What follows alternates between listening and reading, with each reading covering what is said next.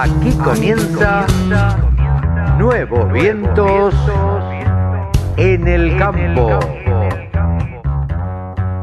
Hola, hola, hola, hola, ¿cómo les va mis amigos? ¿Cómo andan? ¿Qué dicen? ¿Qué cuentan? Un sábado más aquí en Nuevos Vientos. En el campo, Carlito. Por la radio del campo, mi amigo Cevita. ¿Cómo andas, querido? Bien, muy bien. Acá andamos un poco resfriado, como te comentaba, fuera del aire, pero bien. Este, acá, bueno. del pecho. Eh, los cambios de aire, eh, el, el- el aire acondicionado no, no es un, algo que nos ayude a los que trabajamos con la voz, que nos ayude demasiado. Simplemente nos perjudican estos cambios de aire, que uno sale, estas temperaturas de 30 y pico de grados a las 3 de la tarde y 20 grados y nublado y con viento a las 7 de la tarde. Entonces, Exactamente. nos perjudica bastante. Pero bueno, eh, tuvimos una semana movidita, se podría decir, eh, Seba, porque la verdad es que hubo muchas noticias. Hubo el primer có- cóctel del año que no te vi, en el de las cuatro cadenas. Así es. Estuve, la verdad que ahí estaba con un montón de cosas a la vez, cerrando algunas cosas de laburo y, y sinceramente me moría ganas de ir. Y por otro lado, con el tema del régimen dije, van a empezar los cócteles y voy a tirar todo por la ventana. Entonces dije, bueno, vamos a seleccionar. Vamos a seleccionar y no fui. Claro, está muy bien.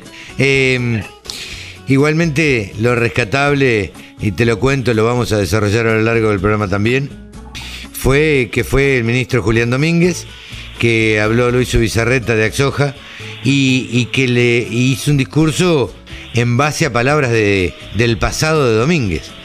Entonces, Claro. claro, entonces, digo, le habló con palabras que había dicho Domínguez en otro momento, o que pensaba Domínguez en- en otro momento también, cuando fue en el 2010 ministro de Agricultura.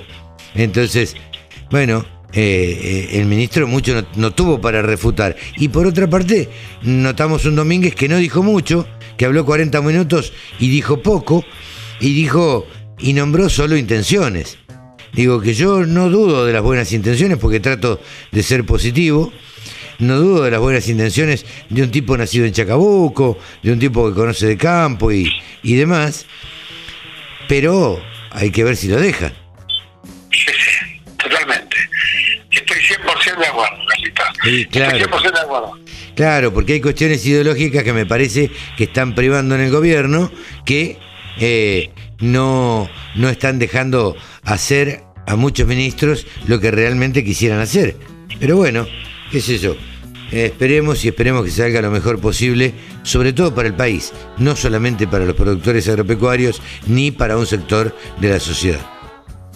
El, el- miedo de uno es que uno que, que, que ahí haya una intención, pero acá es todo muy verticalista, ¿viste?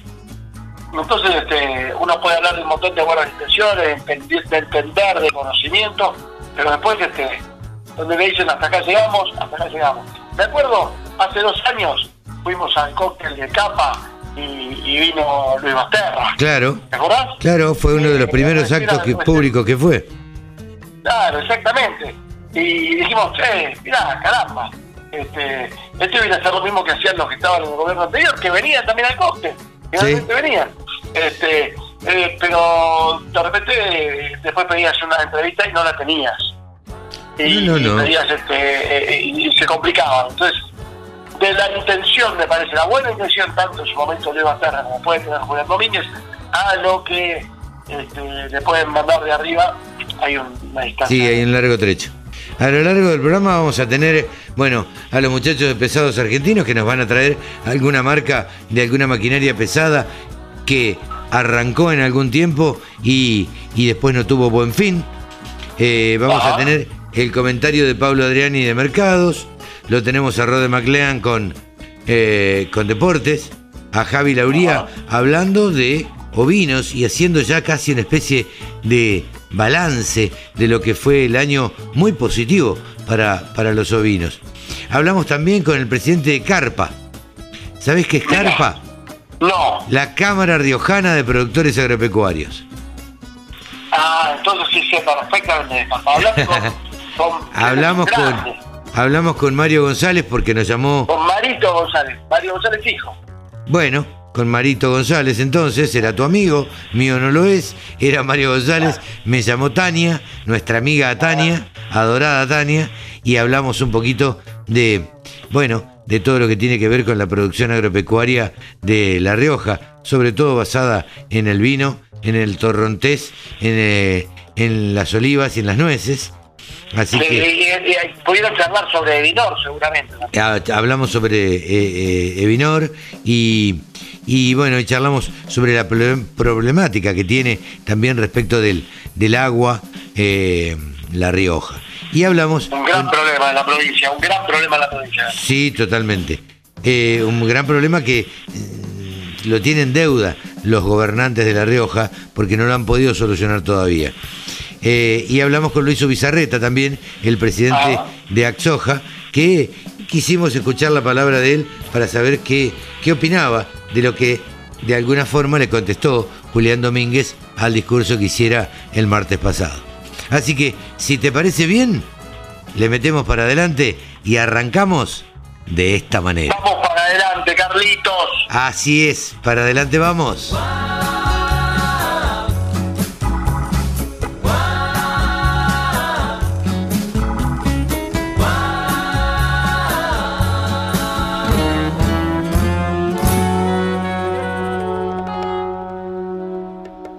24 horas con contenidos del agro. Llegó la radio del campo. Esteban de León, cada 15 días nos comunicamos con él y él integra un grupo de tres personas, o cuatro, no me acuerdo ya, que hacen Pesados Argentinos. ¿Qué es Pesados Argentinos? Bueno, es una página donde ah, recolectan toda la historia de la maquinaria pesada argentina. Eh, ¿Estoy en lo cierto, Esteban? Esteban de León está en conexión con nosotros. ¿Cómo te va? Buen día. Buen día, eh, Carlos. Eh, somos cuatro, cuatro. Bueno. Somos tres varones y una mujer. Los nombramos, los nombramos, los nombramos, los saludamos. Sí, sí, a Emiliano, a Matías y a Silvia. Les mandamos un gran saludo. Y hoy tenemos una temática muy interesante. Seguramente vos pudiste revisar un poquitito lo que te mandé. Eh, vamos a hablar de una empresa que se llama AS, Ajá. Arequito Semilla. A ese grande, que- ¿Cómo? a ese grande, dice acá. Sí, sí, grande y mediana son los modelos que Ajá. fabricó. Eh, bueno, esta empresa, eh, que no recuerdo ahora si tiene otro nombre, de Arequito, que es, podemos hacer como una introducción, es un polo bastante interesante para lo que es maquinaria agrícola, especialmente lo que es implementos, pero por ahí en la parte de pulverización no se destacó tanto como otras localidades. En la década del 70, esta empresa, Arequito Semilla, o AS, como su- indican sus siglas, fabricó unos pulverizadores muy rústicos, como pudiste ver, demasiado rústicos, Sí, sí. eh, con pocas comodidades, y trató de, eh, como es, hacerse un espacio en un mercado en el cual Plaza había empezado eh, como con sus pulverizadores, Metalfor también, eh, hubo un intento en Rosario de Geotrack, si, si mal no recuerdo la marca, y bueno, eh, era todo muy rústico en aquella época. Este pulverizador en dos versiones, grande y mediana, eh, lo que hacía era recurrir a lo que había en la época básicamente. Motor Ford, o sea, el motor del Falcon 6 cilindros o el de V8 que tenían las pick los camiones, y después una estructura tubular muy básica, un botalón eh, delantero, no trasero, como por ahí, por ahí se estilaba o se estila, realmente se pasó del botalón delantero al trasero, y eh, casi la nada misma en cuanto a comodidades. Perfiles plegados, parabrisa mínimo, la columna de dirección y un asiento medianamente acolchado y abierto casi. Sí, sí, sí, es bastante rústica lo elemental.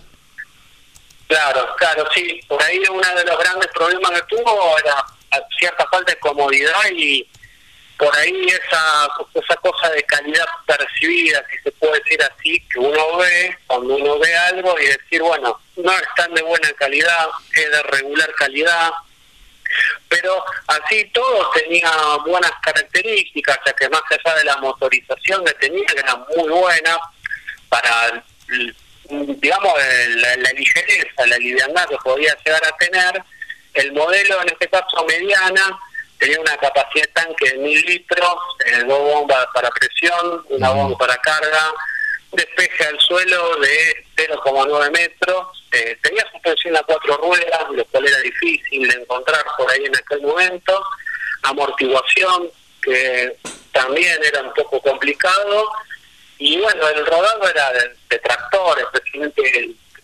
650 por 16 para las cuatro ruedas, y eh, la cabina incluso en esta versión era opcional. Así que bueno. ¿Cómo, cómo la cabina opcional? Claro, claro, si uno ve se va al folleto, lo que podría ser cabina todavía se ofrecía como un opcional, o el fabricante lo ofrecía como opcional. Claro. o sea, era lo mínimo, indispensable, incluso hay una foto del folleto en el link que te envié, donde está sin cabina o sin esa especie de estructura que simula ser una cabina sí y en el cual lo que no, lo que no entiendo demasiado respecto de las fotos que, que vos ponés de Araquito Semillas eh, eh, en la foto de, del medio que figura en blogspot pesadosargentinos.blogspot.com eh, el modelo eh, mediana super, viene sin cabina y que era, eh, pero ¿cómo era autopropulsada sin cabina? Sí, sí, se ofrecía como opcional incluso esa supuesta estructura que hacía de cabina, esa estructura plegada, porque tampoco digamos que era una cabina muy como para tomarla en serio.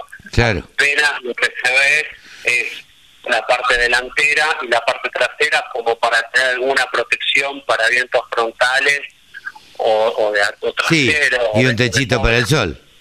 Sí, sí, sí, pero de costado, bueno, no tenía puerta siquiera. Ya por ahí el modelo el modelo grande tenía un tanque de, de productos con 500 litros más de capacidad respecto a los 1000. Mantenía la, la parte de lo que son bombas, lo mismo.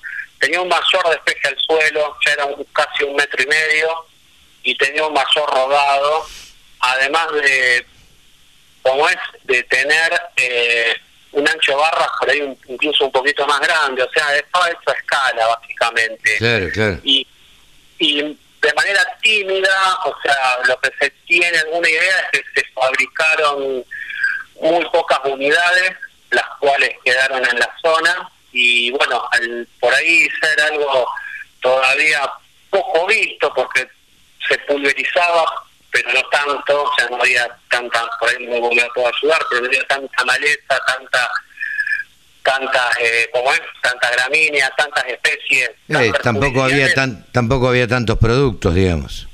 Claro y el tipo y el tipo de labranza era otro. Eh, ten en cuenta que todavía no había tallado fuerte la siembra directa.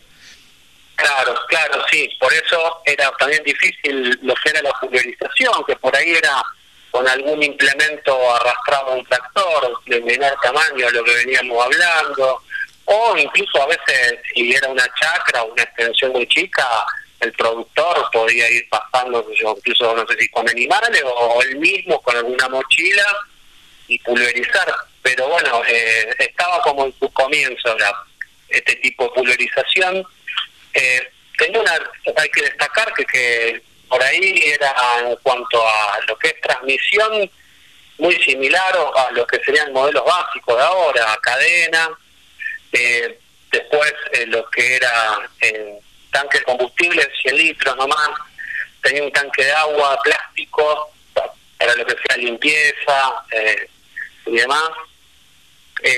Pues velocidades, según aseguraba el fabricante, para la grande, en el caso del traslado, 35 kilómetros. Está bien, influye un poquito la física en esto, ¿no? Y cuestiones de tamaño que viste que son vehículos a veces medio inestables a cierta Sí, velocidad. Sí, seguro, bueno, seguro. la, sí, la- y la mediana, que era un poquito más con un despeje más bajo, por ahí con un centro de gravedad más contenido, 60 kilómetros de máxima. Y Claro. también según el tipo de suelo. Claro. Este, bueno, eh, siempre es bueno conocer estas, eh, estas, estas maquinarias, en este caso esta pulverizadora AS, Arequito Semillas, de la ciudad de Arequito, que era una fertilizadora, una pulverizadora, y bueno, muy, muy rústica, pero tuvieron su desarrollo en, en determinada zona, digamos. Supongo que se habrán hecho no sé cuántas maquinarias, pero bueno, supongo que habrá... ¿En el qué año desapareció la fábrica? Y en realidad Arequito Semillas también estaba asociada, hasta que no era su rubro, con una empresa que se llamaba Metalúrgica Arequito y fue a mediados de la década del 70 este proyecto y bueno, al tener muy poco mercado y eh, como decíamos antes, pocas necesidades o pocas exigencias en cuanto a pulverización, al poco tiempo desapareció, no pasó de la década del 80. Claro. Este, bueno, hemos conocido una maquinaria más pesada, eh, una maquinaria más pesada, realizada, hecha y fabricada aquí en la Argentina, en nuestro, en el interior, en la zona que actualmente es zona considerada como de maquinaria agrícola por excelencia, ¿no? Claro, encima es la capital de las hojas, si mal no recuerdo, Claro. Arequito. Así que bueno, sí, incluso, bueno, Arequito es un polo eh, agro agroindustrial Sin y duda. mecánico bastante interesante. Sin duda, eh, ciudad poca conocida eh, hasta que apareció la Sole, digamos. Claro, claro, entre otras cosas. Claro.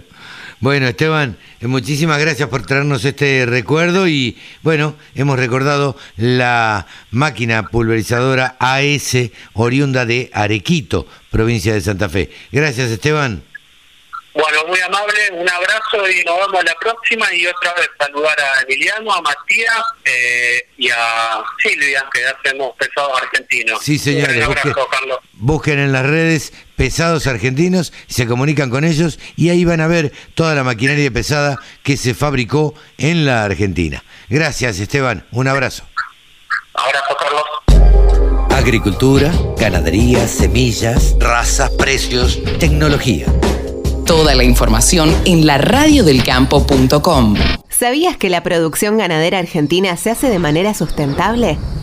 Un gran porcentaje de la producción se desarrolla en praderas y pastizales naturales, permitiendo mantener carbono y agua en los suelos, conservar materia orgánica y mantener la biodiversidad del ecosistema. Carne argentina. Carne sustentable. Encontrá más información en www.carneargentina.org.ar. ¿Saben ustedes que el periodista deportivo de la radio del campo se llama Rode McLean? Y está con nosotros, por supuesto. Hola Rode, buen día, ¿cómo te va? Buen día, Carlos. Un placer saludarte a vos y a todos nuestros oyentes. Y como siempre, es un gusto estar otra vez acá una nueva semana en la radio del campo. Así que contento. Para nosotros también es un gusto tenerte. Contanos qué es lo que va a pasar en materia deportiva este fin de semana en la Argentina. Bueno, vamos a tener, por supuesto, que el deporte rey. Vamos a hablar de fútbol. Hoy mismo, 5 de la tarde, abren la fecha número 23 del campeonato local.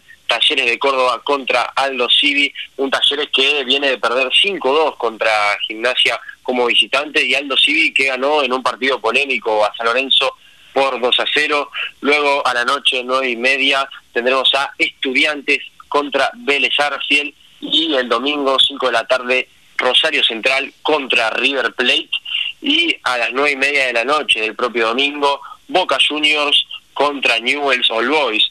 El lunes va a continuar la fecha, siete y cuarto de la tarde, Racing Club contra Lanús del Sur y vamos a tener el lunes partidos interesantes como el de San Lorenzo contra Sarmiento de Junín, un San Lorenzo que está en la anteúltima posición de la tabla. eh, Venimos lindo. campeonato. Viene muy bien San Lorenzo, la verdad. No, yo digo, digo venimos porque yo soy de San Lorenzo. ¿En serio? Sí, claro Era que sí. Claro que sí. Terrible. El cuervo y venimos mal, mal, mal este año. Pero bueno, encima con tres expulsados contra el Losil. eh, Y encima con un dirigente como Tinelli. ¿Qué querés que Claro, haga?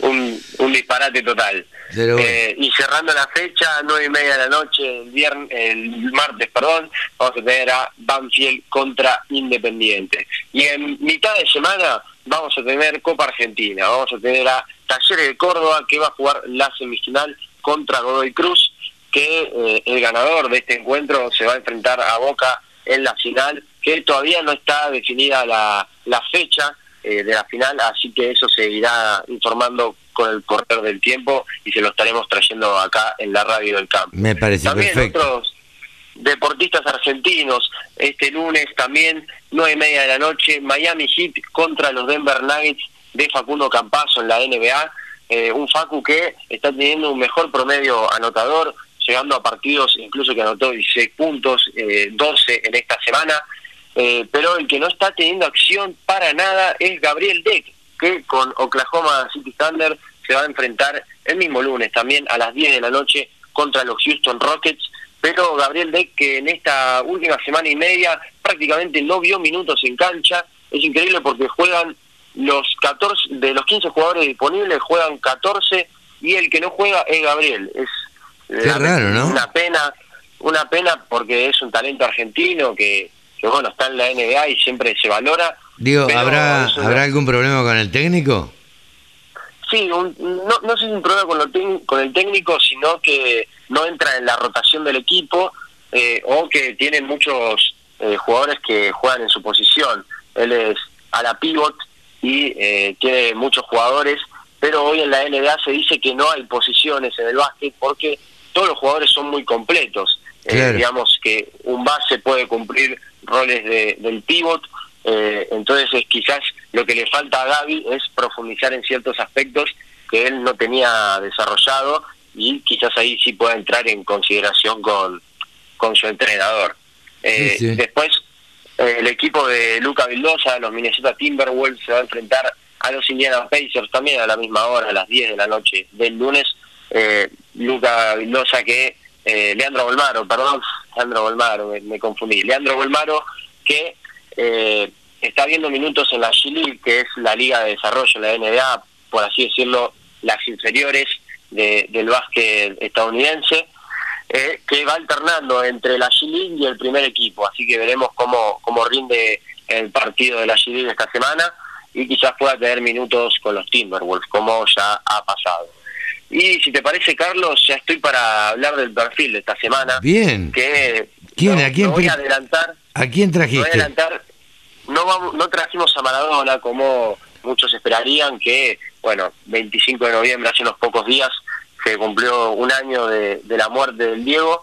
Un año, lo ya parece mentira, ¿no? Un año. Ya parece mentira y lo rápido que pasó el tiempo. Un año de, del de la muerte del máximo ídolo de la historia de nuestro país. Ya no solo del deporte, sino de, hablando del país en general, eh, sin dudas que fue un referente para todos y la Copa del Mundo que conquistó en el 86 y su carisma muy particular y el gran futbolista que era lo hicieron tan especial. Pero ya hablamos de él cuando fue su, cuando se cumplieron los 10 meses eh, de su muerte. Así que trajimos un compañero suyo, un amigo suyo, eh, Oscar Ruggeri, el cabezón El Ruggeri. cabezón, bien. El A ver, cabezón contanos el cabezón. El Cabezón nació en Rosario, eh, provincia de Santa Fe, el 26 de enero del año 1962. Hizo inferiores en el club Boca Juniors, hizo su debut en el año 1980 y se mantuvo allí hasta el año 1983. Jugó un total de 147 partidos y anotó 11 goles y consiguió lograr el torneo metropolitano en el año 1981. Pero luego, eh, debido a una disputa con la dirigencia que no lo dejaba irse ni a él ni a Ricardo Gareca a otros equipos, junto con el Tigre Gareca, ambos se fueron a River Plate, como para darle la venganza a, Boca Juniors, se fueron a River Plate y allí estuvo Oscar Ruggeri durante tres temporadas, disputó 112 partidos y anotó 6 goles y ganó de todo. Ganó el campeonato de primera división en el 85, la Copa Libertadores de 1986, la Copa Intercontinental ese mismo año también, todo esto con el Bambino Veira al mando, un equipo histórico de River que sin duda lo ganó todo. Y al año siguiente, en 1987, ganó la Copa Interamericana con el gran Carlos Timoteo Grigol como entrenador. Luego tuvo pasos por el equipo, un equipo de España llamado Logroñés, en que apenas estuvo una temporada, disputó 34 partidos, pero eh, siguió por España y se fue nada más ni nada menos que al Real Madrid, en el que ganó la liga local esa única temporada que él disputó, 35 partidos jugados, dos goles convertidos para Oscar. Luego una temporada en Vélez después se fue a probar a, Italia, a Lancona, eh, un equipo italiano que parece entonces estaba en la Serie A. Luego jugó en el América de México, en el que supo ser campeón de la Copa con CACAF. Y después tuvo un, paso de una temporada por el Real Jaén, un equipo de España también. Como que muchos equipos por una temporada. Eh, como que se, aburre rápido Ruggeri, podríamos decir. Luego estuvo dos temporadas en San Lorenzo de Almagro, en el que fue campeón del torneo clausura del año 1995 y estuvo una temporada en Lanús para finalmente retirarse del fútbol profesional. Su paso por la selección argentina, yo creo que muchos ya lo conocen, pero un breve repaso, 73 partidos jugados, 4 goles anotados, ganó la Copa del Mundo de México 1986, fue finalista de la Copa del Mundo de Italia 1990, que perdimos contra Alemania, pero también supo ganar dos Copas Américas, la Copa América de 1991 y la de 1993, que hasta hace unos meses era la última Copa América que había conseguido nuestro seleccionado. Mira vos. Eh, la verdad que una historia riquísima la de Cabezón y hoy sigue cumpliendo un rol desde lo periodístico eh, bastante importante y, muy peculiar, ¿no? Porque la verdad que es una persona polémica que ha llegado incluso a hacer publicidades últimamente con la hija y con la, con la mujer. Sí, sí, totalmente. Eh, estuvo un tiempo como entrenador, pero pocos años, eh, poco menos de 10 años como entrenador, en que estuvo equipos como San Lorenzo, eh, Independiente de Avellaneda o la América de México también. Pero sí, ahora su rol es más periodístico y eh, muchas veces trae anécdotas interesantes que vivió. Más showman que otra cosa. Eh, más showman que otra cosa totalmente, pero sin dudas que a cualquier persona le saca alguna sonrisa contando cada anécdota que te digo que yo me, impresiona la cantidad de anécdotas que tiene Oscar, porque siempre tiene algo para contar de algún hecho en particular, una anécdota que la forma que tiene de... No, no, y él es muy, muy, interesante. muy gracioso para contarlas, tiene anécdotas lindísimas con Maradona, tiene, tiene la verdad que es muy rico para escucharlo. Sí, sí, sin duda, totalmente. Bien. Rode, gracias por, por este perfil, gracias por toda la información y nos vemos la semana que viene. Así es, Carlos, como siempre vamos a estar una semana más, así que nos estamos viendo la próxima. Te mando un saludo. Un saludo grande. Rode MacLean aquí ha pasado en los micrófonos de la radio del campo. ¿Sabías que la producción ganadera argentina se hace de manera sustentable? Un gran porcentaje de la producción se desarrolla en praderas y pastizales naturales permitiendo mantener carbono y agua en los suelos, conservar materia orgánica y mantener la biodiversidad del ecosistema. Carne Argentina. Carne sustentable. Encontrá más información en www.carneargentina.org.ar. El sector que más ingresos le genera al país se merecía tener una radio www.laradiodelcampo.com. Ahora estamos en comunicación aquí en la Radio del Campo con Mario González, quien es el presidente de CARPA. Así es, CARPA significa Cámara Riojana de Productores Agropecuarios. Hola Mario, ¿cómo te va? Buenos días. ¿Qué tal? Buen día Carlos, ¿cómo están ustedes? Bien, gracias por atendernos, antes que nada. Y nada, en principio, a ver, recordar que el 24 fue el Día del Vino y que en los próximos días también se va a celebrar el Día del Torrontés, cosas no poco importantes, digamos, para la vida de una provincia como La Rioja que vive precisamente de, de la vitivinicultura. Bueno, sí, la verdad que, que ayer se festejó los 11 años de, esta ley que declaró al, al, vino, al vino bebida nacional, eh, un hecho más que importante por, por lo que significó en aquel momento y por lo que sigue significando hoy en día. Tuvimos la posibilidad de, de bueno, estar en los festejos, se distinguió a, a productores de, de cada provincia, en el caso de La Rioja a Ambrosio González, un productor tradicional de, de toda la vida, un, un, productor eh, intachable en su conducta y demás, así que ha sido muy muy lindo el día de ayer eh, en el acto en San Juan. Y como bien decís, eh, el, el día viernes nosotros vamos a estar con el tema del torronte riojano, hacemos el tercer concurso nacional de torronte riojano. Torronte riojano que es una variedad que nosotros eh, la consideramos muy importante para nuestra provincia, es una variedad muy importante para el país porque es la única variedad autóctona que tenemos en la vitivinicultura, con lo cual eh, para nosotros eh, tenerla acá, que tenga nuestro apellido, como decimos nosotros, porque existen otros torrontés, pero el que cuenta con la calidad organoléptica para, para vinificar es el torrontés riojano y, y le damos mucha importancia porque es una variedad que viene con mucho empuje y con con, con, muchas posibilidades de, de crecer ¿no? dentro de los vinos blancos que teníamos medios castigados de varios años de una variación hacia el tinto muy fuerte en la década del 90 y hoy podemos decir que el blanco empieza nuevamente a, a, ganar un poquito de espacio y el torrontés va a ser protagonista. ¿no? ¿Cómo se dan estas cosas, no, eh, Mario? Porque hace un tiempo se tomaba eh, el Malbec y estuvo de moda el Malbec y se puso de moda el Malbec y todos tomábamos Malbec. Eh, después variamos al blanco, nos volcamos un poquito al, al blanco. Ahora, por lo menos en, en, Buenos Aires, alrededores, las principales ciudades, uno va y está de moda el rosado, eh, el, tomar fresco el rosado, y volviendo de a poquito el, el blanco. Eh, ¿Cómo, ¿Por qué consideras que se da esto? ¿Son cuestiones de marketing? Eh, ¿vos, que, ¿Vos que entendés de esto? Digamos, ¿A qué se debe? Sí, yo creo mm, principalmente el, el, hábito de consumo tiene sus variaciones de manera natural y, hasta espontánea, te diría, pero por supuesto que está muy acompañado de lo que podamos mostrar y lo que podamos eh, dar a conocer en respuesta a, a, un tipo de vino u otro. Como bien decís vos, antes de esta variación hacia hacia el vino tinto en la década del 90, el consumo era 80% de vino blanco, 20% de vino tinto.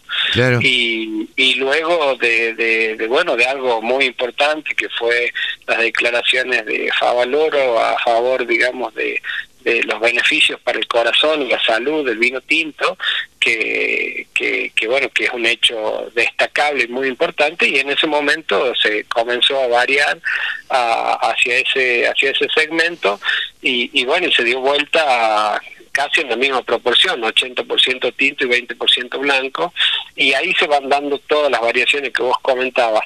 El único problema es que en el vino, que depende de una cadena muy extensa y que para producir ese tipo de vino está en manos de muchos pequeños productores a lo largo de, de toda la zona oeste de, del país, esos cambios no son tan simples ni tan rápidos y, y cuando suceden producen una crisis muy grande en el sector primario porque hacer un cambio hacer un cambio varietal en un cultivo perenne de estas características significan cinco años de esfuerzo cinco años de, de no producir lo que estabas produciendo para volver a arrancar con algo nuevo y entrar en eso y hasta quizás con el riesgo de que no sabes qué va a pasar en los próximos cinco años con lo cual y, claro, eh, en ese periodo de tiempo que vos estás diciendo también puede volverse este a, tomar el rosado o no sé, o el champán o, la cerveza, qué sé yo. Sabemos que, que el vino perdió eh, eh, también en alguna época a manos de la cerveza, había perdido este terreno. Luego eh, bueno, fue, fue recuperando el terreno, pero digo, la verdad es que es tan variable, tan variable todo esto, que a veces está bueno conversarlo y, y charlarlo, porque esto puede afectar y seriamente a los productores, ¿no es cierto? Sí, sí, sí, totalmente. Y en eso, bueno, ya hay ciertos también aprendizajes y, y, y promovemos ciertos equilibrios también porque porque bueno, lo cierto es que no, no, no se puede tomar el riesgo de, de solo un, un tipo de o una variedad eh, apostando al 100%, sino más bien tener un, un equilibrio dentro de la producción, que no es fácil, porque lógicamente que está guiado por, por el mercado y el mercado traslada precios y con lo cual esas decisiones son son, son riesgosas y, y, impactan en forma directa, digamos, al productor y sobre todo la viticultura, que vuelvo a, a comentarte que está en manos de, de muchos productores, digamos, no es una industria que esté en manos de dos o tres empresas y, y que se pueda resolver fácilmente, sino que, que es un esquema general. Y, y el tema de la cerveza, por supuesto, digamos, las bebidas que fueron sustituyendo al vino en estos últimos 30 años, eh, la cerveza fue muy importante, pero también otras otras bebidas eh, azucaradas, bebidas eh, que como nosotros decimos el, el, vino el vino es un alimento, es no es una bebida eh, no común a, o a las otras, digamos, bebidas alcohólicas y, y, justamente la ley que lo declara al vino bebida nacional lo declara de esta manera y forma parte de la cultura, de la tradición de los argentinos de, de, de tener una mesa y de tomar y consumir responsablemente, por supuesto, eh, y, y hasta creemos que tiene muchos más beneficios que cambiarlo por una bebida azucarada que produce la obesidad en los niños, que produce muchos problemas, digamos, para la salud mucho más graves de lo que podría eh, ocurrir eh, tomando una copa de vino en el almuerzo o, en la cena. Así que en eso, bueno, tratamos siempre de, de trabajar y, y de ir generando esos espacios de discusión para que, bueno, para que la gente, el común de la gente y sobre todo los que toman decisiones a nivel político estén informados, bien informados de, de lo que es a la hora de tomar alguna medida. Me quedé enganchado, eh, estamos charlando con Mario González, presidente de la Cámara Riojana de Productores Agropecuarios, me enganché con lo que dijiste de, la variación que hubo en los años 90 eh, y cómo se dio vuelta al consumo de vino tinto a raíz de palabras como, como Favaloro, lo enganché como a veces con qué pavada, digamos, o con qué poquito eh, se puede se puede hacer una acción tan importante, ¿no es cierto? ¿Sabes de qué me acordé? Y, por ahí me vas a decir que yo estoy loco. ¿Te acordás cuando la señora presidenta, porque por allí se lo dictaron, eh, la señora eh, actual vicepresidenta dijo que la carne de cerdo tenía propiedades no sé qué y que era este, muy buena para el sexo y demás. Y lo, lo, enganché con eso y dije, pucha, a partir de ahí se empezó a comer más cerdo en la Argentina. Probablemente no pensando que tenía estas características, eh, pero, pero simplemente se dio un cambio importante y, y dejamos de comer tanta carne de vaca y empezamos a incorporar a nuestra dieta la carne de cerdo. Entonces, digo, con qué poco, eh, con esos dichos de Juan Uccelli, me acuerdo, eh, este, bueno, y, y, con el trabajo que él hizo, eh, se pudo se pudo posicionar una carne absolutamente magra y buena y, y este y que le, le, quitó terreno a la carne vacuna. Sí, sí, la verdad que, que esas esas cuestiones que por ahí no quizás hasta se hacen sin dimensionar la, la importancia eh, bueno, es lo que por ahí de, siempre de los sectores, en este caso nuestros, digamos, de agropecuarios, del campo, intentamos de que de que se favorezcan eh, con, con, con, con, pequeñas cosas eh, productos de las economías regionales porque eso genera mucho mucho derrame social sobre todo y desarrollo en pueblos del interior y, y en este caso digamos manifestar el vino como bebida nacional y, y empezar a, a, a, combatir un poco eh, eh, las, las, las otras bebidas que, que por ahí han ido sustituyendo esta esta noble bebida eh, uh -huh. bueno hace que de que tengamos que estar siempre muy cerca y como te decía hace un rato eh, comunicando y sabiendo comunicar bien lo que se hace, digamos, ¿no? Y Sin porque al final del cabo los que los que reproducen lo que uno les cuenta o los que, bueno, tienen un impacto realmente muy fuerte. Eh, Mario, hablábamos también de las problemáticas que tienen, porque todos sabemos que los productores agropecuarios, eh, digo, viven eh, mirando al cielo, como yo siempre digo, ¿no? Viven dependiendo de, del clima, de la temperatura, de las lluvias, del granizo, del viento eh, y un montón de, factores. ¿Cómo está la producción agropecuaria? Sabemos los que conocemos La Rioja, ¿cuál es la producción agropecuaria más importante? Digamos, es, el, es eh, la vitivinicultura y la olivicultura. Entonces, digo, teniendo en cuenta todo esto, ¿cómo, cómo está la producción agropecuaria hoy en La Rioja? Bueno, mm, la verdad que, que sí, es, como bien decís, siempre estamos con, con, trabajamos a cielo abierto y trabajamos con, con muchas eh, eh, muchos factores externos que para ahí no los podemos manejar. Uno de esos es el clima y, y el otro, por supuesto, decisiones políticas económicas que nos impactan en forma en forma directa. Eh, en general te digo que en particular la vitivinicultura a través de la pandemia eh, fue a la inversa de muchos otros sectores que lamentablemente Sí, ¿no? fue muy mal y la vitivinicultura el hecho de que la gente se haya quedado en su casa eh, le permitió poder disfrutar de, de esa copa de vino como te decía que antes se hacía y hoy un poco la vorágine del trabajo diario y el ritmo que vivimos hoy en día en el mundo, la, la población de un lado para el otro y con poco tiempo para todo, bueno, la vitivinicultura había, había caído en el consumo. Bueno, en estos años de pandemia fue al contrario, empezó a levantarse un poquito y eso mejoró la actividad porque bajó los stocks que había de muchos meses de despacho y eso permitió que se mejoraran precios, que se mejoraran precios al productor y bueno, la verdad que de muchos años de, de, una eh, muy mala situación, bueno, tenemos un año y medio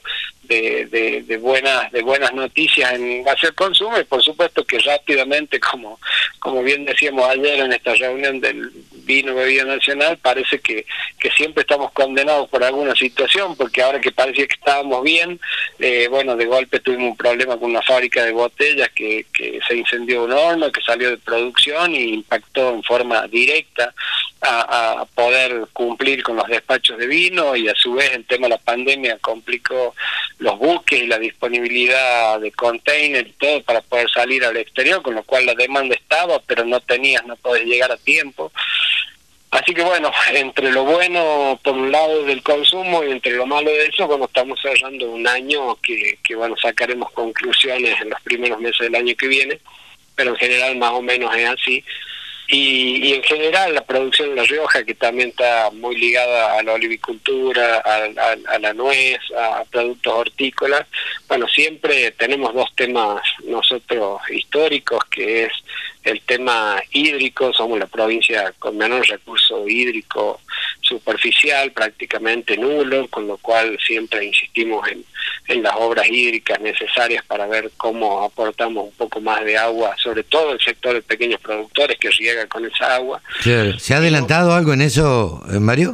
Eh, sí, se ha adelantado, la pandemia la verdad que frenó dos proyectos muy importantes que teníamos, sobre todo para la zona de Chilecito, eh, en donde prácticamente estaba listo y la pandemia hizo que eso se frenase nuevamente, pero estamos pero estamos trabajando, o sea, estamos eh, se está trabajando y yo creo que, que en el próximo año podemos tener podemos tener novedades.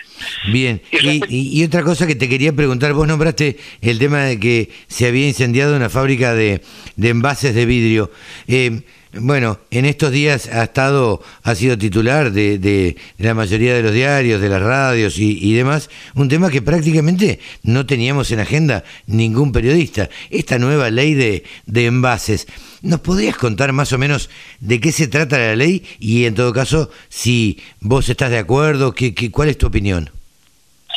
Mira, la verdad que no, no, no la conozco en detalle, en profundidad, como para darte una opinión eh, eh, cerrada, digamos, del tema. Sí, en, en, particular y en especial con el tema del vidrio, nosotros, eh, toda la industria, tanto vitivinícola como el resto de la industria que consume vidrios, eh, existen dos grandes empresas que abastecen a a, todos estos rubros, con lo cual cuando en este caso una tuvo un problema, eh, impactó en forma en forma directa, con lo cual son esos esos cuidados que hay que, que hay que tener a, la hora de cuando bueno solamente no hay no hay competencia y prácticamente está en manos de, de muy pocas empresas. Así que en eso en eso creo que sí hay que hay que trabajar hay que generar eh, alternativas. Eh, en particularmente ayer el INB también anunció eh, un producto para poder volver a vender como sucedía hace muchos años atrás de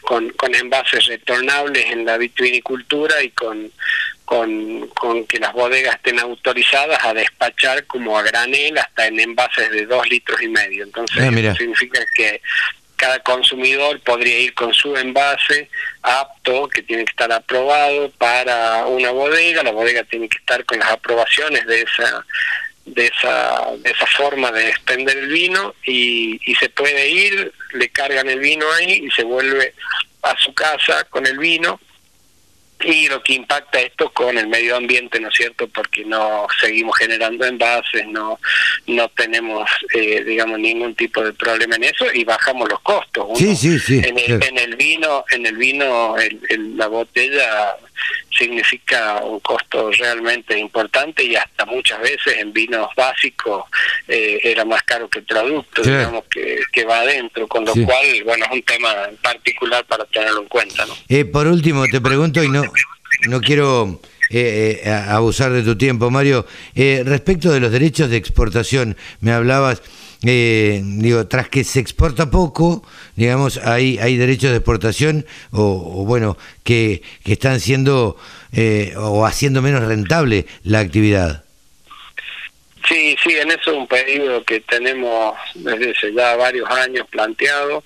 Eh, ayer se planteó nuevamente al ministro Julián Domínguez, el cual el cual manifestó que lo está trabajando y que lo considera totalmente viable eh, y nuestra nuestra posición está en función de lo que significa el vino en materia de valor agregado para generar, digamos, una, una exportación, ¿no? O sea, el componente de valor agregado que tiene la vitivinicultura no lo tiene ninguna otra actividad productiva, con lo cual encima de que eh, pasamos por todos esos costos y generamos todo el volumen de trabajo y demás, creemos que que es injusto tener la misma posición que un producto que directamente no se le hace ningún trabajo extra y sale a la exportación, así que... Sí, sí, no es lo mismo exportar vino que soja, digamos, está claro, ¿no? Tal cual, tal cual. Por ahí, por ahí viene un poco el, el planteo y, y, y bueno, tratar de ver eh, las posibilidades de, de, que esa de que esa mejore nos ayuda que no sea un impacto negativo para el país ni para ni para ninguna cuestión fiscal porque creemos que eso nos va a permitir ser más competitivos aumentar las exportaciones y traer más dólares a la Argentina ¿no? claro que bastante falta que hacen Mario eh, realmente te agradezco muchísimo esta charla con la radio del campo eh, como presidente de la Cámara Riojana de Productores Agropecuarios. Eh, bueno, ha sido bastante esclarecedora esta charla para que la gente conozca, la gente de todo el país. Sabemos que la Radio del Campo llega a través de Internet a todo el país eh, y a países vecinos y se enteren, bueno, cuáles son las características de la producción agropecuaria de una provincia netamente productora de, vino y asociada al torrontés, como vos decías. Y bueno, nosotros no tenemos más que eh, agradecimiento. Eh, ponernos a disposición, como siempre, como hacemos con todo el mundo, eh, de, las, de los productores agropecuarios, a quienes, a quienes nos debemos. Y bueno, los micrófonos están abiertos para cuando ustedes lo necesiten, Mario. Bueno, bueno, te agradezco mucho. Es muy importante que que el, el rol tuyo de ustedes de poder transmitir lo, que hacemos acá en el interior del interior porque estamos en un pueblo eh, muy muy lejano de, de, los grandes centros urbanos, pero en donde le ponemos mucha pasión y mucha energía a lo que hacemos, así que está es muy interesante que lo puedas transmitir y que y que otra gente pueda también conocer, ¿no? Así que Mario, vos vos vivís en, en La Rioja capital? No, no, vivo en Chilecito. Ah, mira. Estamos a 200 kilómetros de, Conocemos, de la conozco, de conozco, conozco, conozco, Eh, sobre todo conozco eh, eh, el cable carril, eh, que no me acuerdo cómo se llama, este y el restaurante que está arriba, el Gran Pez.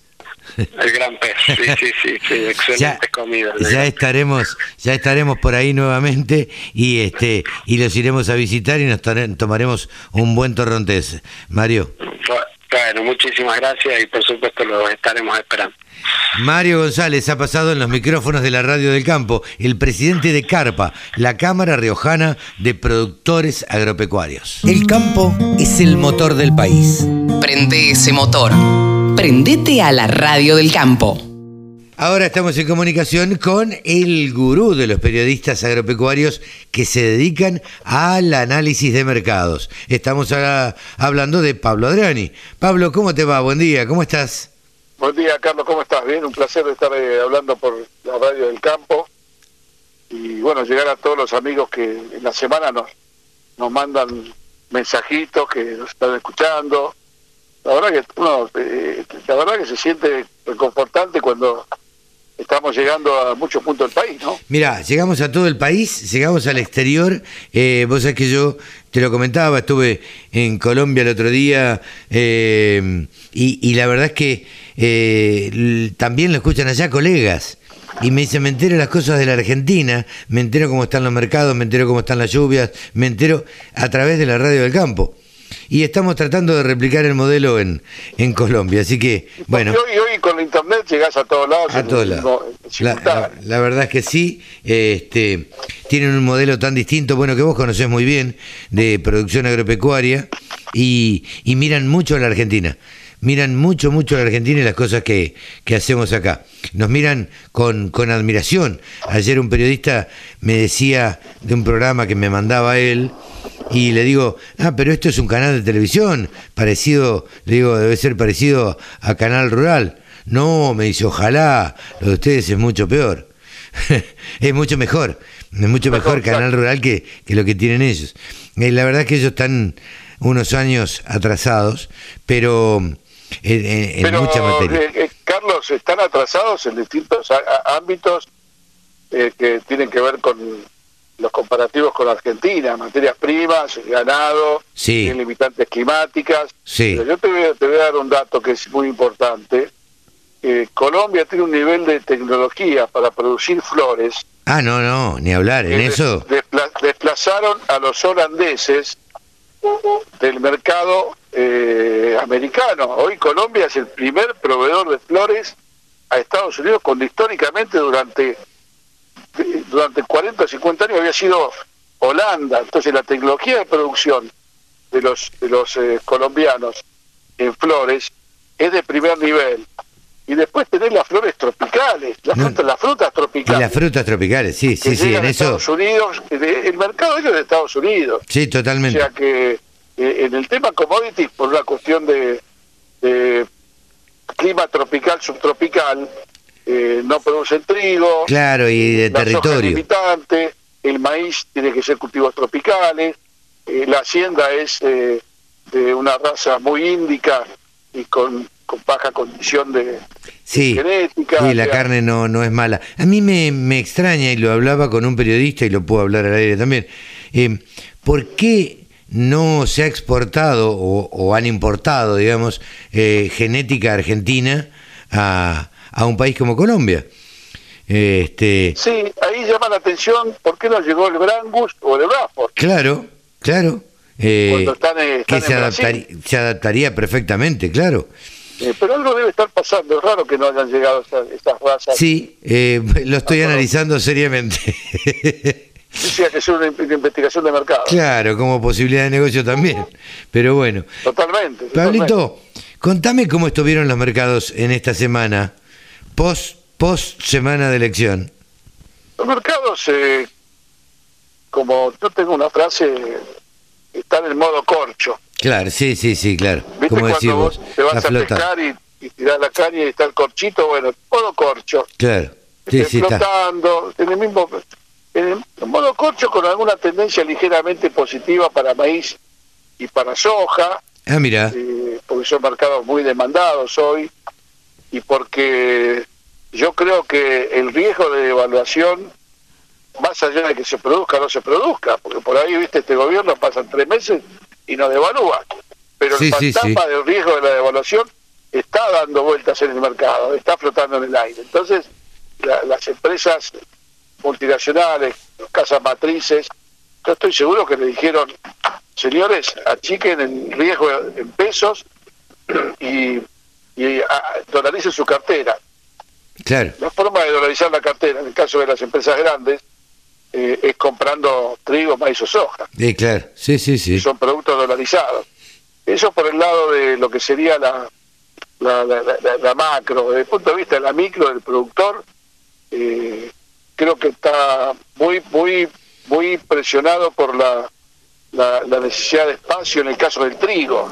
Atención, Carlos, Ah, mira, estamos en plena cosecha de trigo, todavía no, no estamos en el full, estamos recién en el arranque, ¿viste? Cuando estás en un 10, 15% a nivel país, Claro. con los trigos del, los trigos del Chaco, Santiago del Estero, centro norte de Santa Fe, que aunque aunque parezca que es una producción marginal, el, los rendimientos que está habiendo son bastante buenos comparados al- a, lo- a los que se habían estimados inicialmente, y, y- y en algunos casos el trigo para el productor, eh, vos sabés muy bien que en la caja de fin de año, eh, el trigo es es es el, el, el, el aguinaldo, es eh, el- la Navidad, el Año Nuevo, los gastos que tienen que hacer las empresas, ¿me entendés?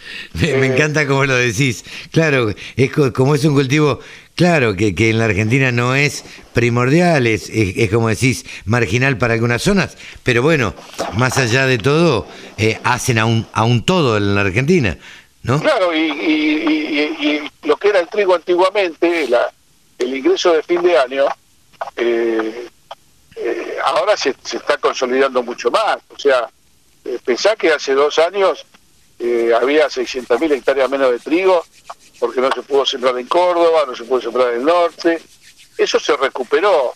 Entonces, desde el punto de vista de mercado, la oferta hoy de trigo, eh, como dicen los cordobeses, muy mucha oferta, muy mucha oferta, eh, está provocando cierta presión bajista para las cotizaciones. Ah, mira, Y tiene lógica, tiene lógica justamente por la sobreoferta que hay y por otro lado la exportación que no ha registrado más trigo para no provocar nervios en el gobierno. Vos sabés que el gobierno esta semana hubo una interna bastante interesante entre el ministro Ferretti, el secretario de Comercio Interior, con declaraciones eh, bastante eh, extemporáneas y bastante, digamos, fuera de contexto. Eh, eh, Peletti amagó, eh, por lo menos verbalmente, yo creo que tiene un problema de diarrea verbal.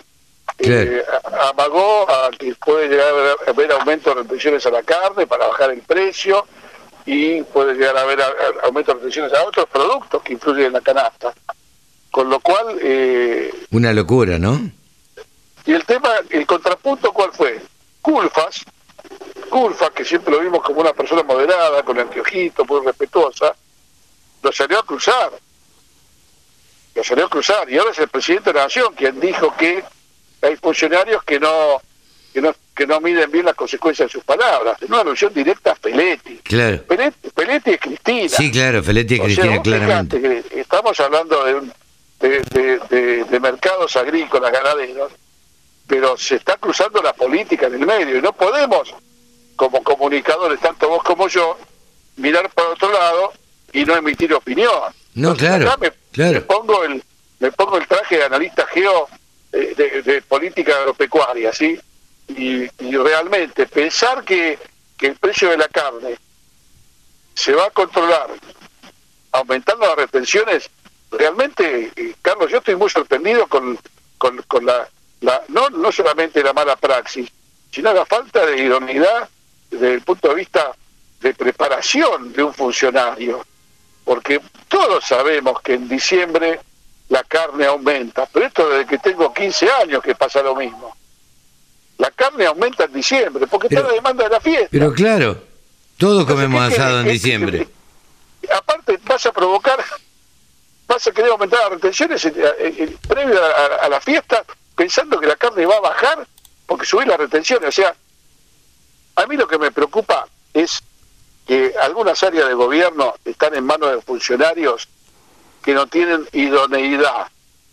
No tienen idoneidad, tienen ideología que apunta siempre a generar conflictos, a producir trabas, a generar medidas negativas para los productores, porque en definitiva, quien se perjudica acá son los productores. Absolutamente. Y, a ver, quien se perjudica es el país, en última instancia. Obviamente, Digo, obviamente. Ya entonces, que dijiste...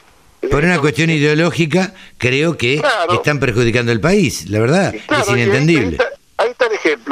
Cuando el gobierno cierra las exportaciones de carne a China, que en definitiva eh, China China compraba vaca vieja, Sí, claro, ca- vaca que acá no comemos. que no se consume en Argentina, ¿entendés? El, el- el- el daño, la, esa medida provocó una pérdida de mil millones de dólares.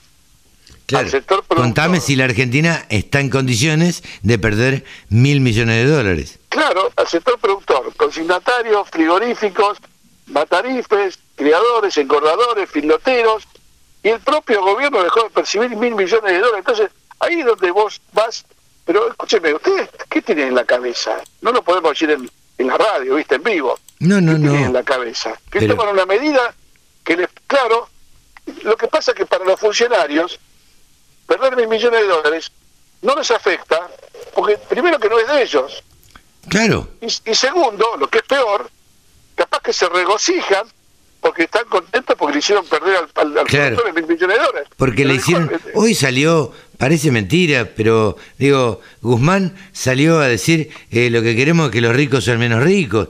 Digo, la verdad es la no, teoría. eh, te ¿viste digo la cuando- verdad, estás, estás en un nivel de, de Sí. diarrea verbal, viste, que, que- No quiero decir que están meando fuera el tarro porque queda feo en la radio, pero eh, me parece que se están equivocando y feo.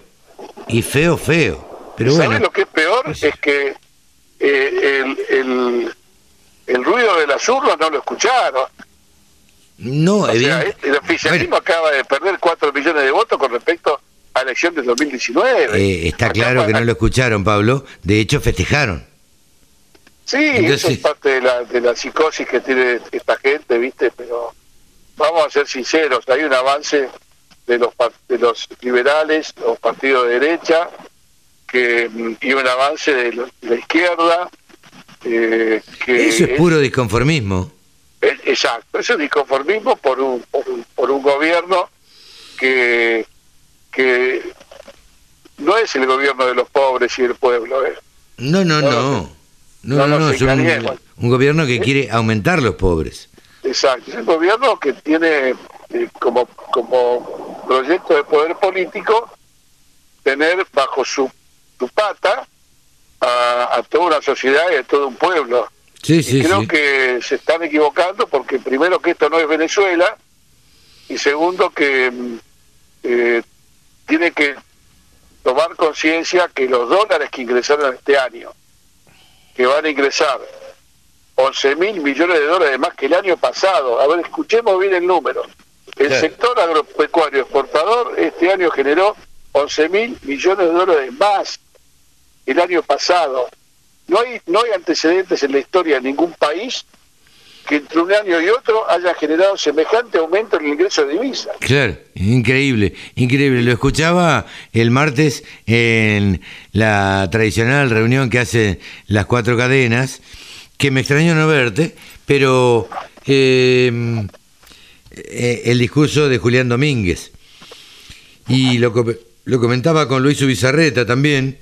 eh, eh, él me dice, yo por naturaleza soy positivo y elijo creerle. Eh, yo también elijo creerle a, eh, a Julián Domínguez, al ministro de Agricultura. Pero la verdad es que tal las cosas como están, yo no sé si se las van a dejar hacer ideológicamente. porque él quiere, pasa- él quiere hacer creer el crecer el campo. Pero bueno, eh, ¿lo van a Lo que dejar? pasa es que alguien del equipo del gobierno actual tiene que entender que todas las crisis de Argentina se salió gracias al sector agroexportador agropecuario. Totalmente. Si lo- es una cosa que les cuesta entenderlo. ¿sí? Y el gobierno debería tener al campo y al sector agroexportador como un aliado, no como un enemigo. ¿entendés? Es una cosa irracional. Por eso yo creo que este, este, el- el Julián Domínguez, que tiene muy buena voluntad, y creo que él agarró el guante en la discusión que tuvieron con a mitad de semana con Guzmán, Con Feletti Guzmán, sí. con Feletti y creo que también, no sé si Culfas, sí. y Julián dijo, déjeme que yo me encargo de este tema. Cuando, Claro. se, cuando se estaba llegando a nivel de evaluar la suba de retenciones, eh, entonces yo creo que Julián tiene cintura política y, y tiene eh, eh, está convencido que la Argentina sale adelante con el sector agropecuario, cosa que el oficialismo cristinista o de la cámpora Sí. no está convencido de eso. O sea, esto es muy simple. El otro día un reportaje a Longobardi en el diario Nación decía Longobardi, al, al, al gobierno no le interesa si las empresas cierran y se van del país. Ahí está el reflejo Claro. de lo que piensa el país. Cerró Walmart, cerró Falabella, y al gobierno no le interesó. Cerró la TAM, cerró una aerolínea aérea que le pedía eh, la conciliación obligatoria y no se la dieron. O sea, el daño por el daño en sí, y como ellos no sufren en sus bolsillos. No, no, no, hogares, por supuesto. A ver, es un ¿Entendés? dirigente Están en rico con, con ciudadanos Exacto. pobres, ¿viste? Están en una gesta ideológica que mucho daño le hizo al país. Y bueno, esperemos que eh, de acá en adelante eh, la composición del Congreso, tanto diputados como senadores, actúen como, como una balanza de equilibrio y frenen toda la irracionalidad y, y- y, por no decirlo de forma muy chabacana, la pelotudez de los pensamientos Ideológicos, de personas sí, que no están preparadas para, totalmente. ningún, para, para ciertos cargos, no están preparadas. No, no, no, no. Ya vimos eh, el caso del fin de semana, la diputada electa por Salta, este, manejando en la falda de su novio borracha. Pero bueno, este, ¿qué querés No, no, es, es así. Yo creo que Carlos, eh, más allá de este esta eh, discusión que hicimos eh, Sí, en vivo en la radio, eh, la Argentina tiene un, un reservorio de capital humano en el interior, en el sector agropecuario, forestal, economías regionales, eh, eh, empresas pymes que producen alimentos, que está intacto, está intacto. A, a ver, eh, tengo claro, Pablo, eh, vos lo sabés a esto mejor que yo. Vos te alejás 150 kilómetros de la capital federal y estas discusiones no se tienen en el pueblo. Exactamente. Eh, vos te vas a Pergamino, Salto, Dolores, eh, eh, por nombrarte Olavarría, 25 de mayo, 9 de julio. Esta están pensando en otra cosa. Están pensando en producir. Están Eh, pensando en producir, eh, eso claro. no la voz. A ver, están pensando en producir. Claro, cómo Están- compran insumos, cómo compran semillas, a ver qué malabares hace, cómo se endeudan, cómo no se endeudan. Bueno, Están eh, preocupados por la lluvia, porque no llueve, por Claro. la que- cuidar los cultivos. Están, están generando trabajo y riqueza. están generando, claro, vos lo dijiste, están generando riqueza. Están generando riqueza. Pero bueno, lamentablemente somos un país eh, dividido en dos, eh, que unos que queremos que el país salga adelante y otros pareciera ser que mucha intención no tienen. Pero bueno, eh, Bueno, el, el tiempo dirá, pero yo soy optimista. Eh, los cambios eh, en la sociedad a veces llevan tiempo. Sin duda. Yo creo, yo creo que esta esta elección que hubo en noviembre y la nueva composición del, de la Cámara de Diputados y Senadores, con, con una cantidad de nuevos liberales, eh, con un pensamiento distinto, que, que ser liberal no es mala palabra, ¿eh? o sea, No, no, no, para nada. prefiero, yo prefiero ser liberal y que todos tengamos la oportunidad y la libertad de elegir, de invertir, de crecer y de exportar, a tener un, gobierno donde prácticamente el pensamiento estatista, con dolor de tu vida, te hace imposible que, vos, imposible que vos crezcas en lo personal y en lo empresarial. Sí, por un lado eso, que me parece fantástico lo que decís, eh, Pablo, pero por otro lado, yo hasta respeto, y esto ya se convierte casi en una charla de café, respeto a la izquierda, por más que no esté de acuerdo, a la izquierda que es coherente, la, la, respeto. Ahora, no respeto a aquellos políticos que dicen una cosa y se llenan los bolsillos de otra manera.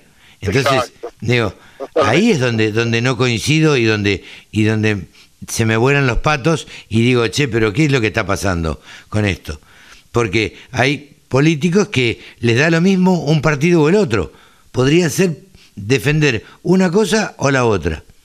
Y sin embargo... Yo creo que es importante lo que vos decís. Y, y yo creo que como, como pensamiento simplista de lo que puede llegar a ser eh, el liberalismo o, el estatismo, eh, tengan en cuenta que el liberalismo, por su misma palabra que lo indica, eh, apunta a la libertad de las personas, a la libertad de opinión, de elección, de invertir, de crecer, y no a, los procesos autoritarios y estatistas que hemos estado viviendo estos últimos tiempos. Totalmente.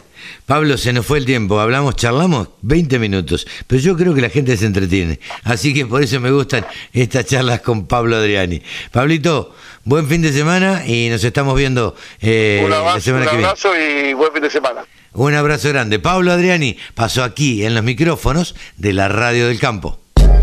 La mejor forma de trabajar es escuchando la Radio del Campo. Ahora estamos en comunicación con Luis Subizarreta, el presidente de Axoja, que nuclea a todos los productores de soja de la Argentina. El martes pasado se llevó a cabo el tradicional cóctel que organizan las cuatro cadenas, Axoja, Asagir, eh, Argentrigo y Maizar.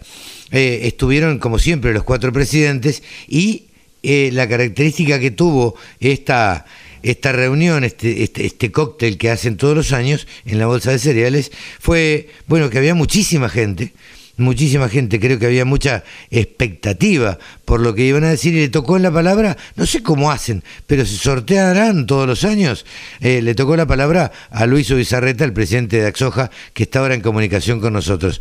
Hola Luis, ¿cómo te va? Buen día. Buen día, gracias por el llamado. Y sí, efectivamente, no nos sorteamos, sino que eh, tenemos como, como una rotación ya pautada, ah, de ah, que el discurso lo armamos entre todos, pero finalmente lo lee, bueno, cada cuatro años le toca a cada una de las cadenas. Claro. Eh, también la característica eh, distintiva de, de, este año fue no solamente que había mucha gente, sino que estaba el, el eh, el ministro de Agricultura, Ganadería y Pesca, flamante ministro de Agricultura, Ganadería y Pesca, que reincide en el cargo, ¿no? Así eh, es. Eh, ¿cómo, ¿Cómo te sentiste vos con, esto, con que sabías que iba a ir, preparaste el discurso por lo que vos dijiste, preparaste el discurso en función de que estuviera presente el ministro? Sí, sí, sí, porque lo que pretendimos fue hacer un discurso cortito y al pie. Lo que pensamos es eh, en tratar de visibilizar lo que podríamos ser y lo que somos. Y de alguna manera marcar un contraste que haga eh, evidente la necesidad de cambiar de estrategia. Y, y además, eh, lamentablemente es una estrategia que Argentina distintos gobiernos de Argentina vienen llevando hace 50 años. Entonces lo que nos pareció que podía ser interesante era ver en estos 50 años qué pasó en Argentina y qué pasó, bueno, en nuestro archirrival futbolístico, pero que creo que en algunos temas es un modelo, que es Brasil, y, tratar de entender cómo puede ser que pese a que ellos tienen creo yo, desventajas naturales, tanto ambientales como, como logísticas. Bueno, pese a eso, ellos tuvieron una performance extraordinaria, multiplicaron sus exportaciones 70 veces y además un dato que no lo dijimos en el discurso, pero que después me llegó a raíz de, de que lo levantamos, en 1970 Brasil tenía el 48% de pobreza en ese momento Argentina tenía el 6%. 50 años después, Brasil redujo su pobreza uh, del 48 al 24, es decir, la, la llevó a la mitad, sí. y Argentina la multiplicó varias veces y hoy tenemos mm, el 40% de pobreza. Con lo cual, la verdad es que, es que fracasamos en nuestra estrategia, pese a ser un país, creo yo, tan rico o más que Brasil, y sobre todo en este sector. Así sí. que, bueno, esa realidad nos lleva a decir, bueno, ¿en qué nos equivocamos? Y ahí es en donde le, bueno, tratamos de transmitir, no solo al ministro, sino a la, a la sociedad. Tenemos sí. que cambiar el rumbo, esto así no anda, y la solución está a la mano. Sin duda. Porque, eh, en este sector, ¿no? Sí, claro, yo creo que no se trata de, de, echar culpas y mirar para atrás, sino de mirar para adelante. Yo siempre prefiero tener una zanahoria adelante este, que me impulse a hacer cosas y no vivir llorando el pasado. Pero independientemente de eso, eh, tuviste eh, la oportunidad de mostrarle, primero, quiero sacar, a ver, tuviste la oportunidad de mostrarle eh, al presidente, a, al ministro, eh, cosas que él había dicho y, y hablarle con sus propias palabras. Exactamente, porque todos recordamos muy bien eh, hace 10 años este, la buena idea de, de, del ministro, que conoce bien el sector y creo que es un buen interlocutor. Nació en el interior, digo, ya partimos de esa base. Conoce sí, el campo. Fue ministro, conoce, la verdad es que es una persona de mucho diálogo, yo creo que, que bueno, eh, tenemos una oportunidad este con el, con el ministro Domínguez de, de, por lo menos hacer el intento con más fuerza. Y él, como vos decís, hace 10 años este, armó el PEA famoso, con una serie de metas este, que, bueno, nosotros en, en su momento, todas las, todas las, cadenas trabajamos eh, con él, metas que no logramos eh, llegar y bueno, creo que no, no las logramos porque principalmente al sector cada vez le cargamos más piedras en la mochila y eso hace que es imposible ganar una carrera. Y además, lo que yo creo que es más importante, y acá el rol de ustedes como comunicadores es clave, somos eh, mal vistos por la sociedad, que tiene una visión, yo creo que, bueno, indudablemente equivocada, en donde piensan que este es un sector de unos pocos, este sector tiene un impacto en la sociedad, en la economía fenomenal y cuanto más crezcamos, mejor nos va a ir como país. Más allá de los dólares que podamos exportar de más, y ahí justamente trajamos, trajimos el, el modelo de una ciudad brasilera, ¿no? Como bueno, Brasil desarrolló ciudades nuevas en donde antes no había nada. Eso te iba a preguntar. Yo no conocía personalmente la ciudad, yo siempre trato de decir lo que pienso en, en un micrófono. Yo no conocía la ciudad. Contale a la gente de qué ciudad se trata y qué características tiene. ¿Por, por qué la trajiste a colación vos? Bueno, hay una ciudad que se llama Sinopi, ellos le dicen así los brasileros, que fue fundada en el año setenta y pico. Nada. En los 70 no existía. y, y, y después de menos de menos de 50 años, sí, es una, una, ciudad hoy de 150 mil habitantes, es una de las ciudades más ricas de Latinoamérica en cuanto a estándar de vida. ¿En dónde está ubicada? Está ubicada en el estado de Mato Grosso. Ajá.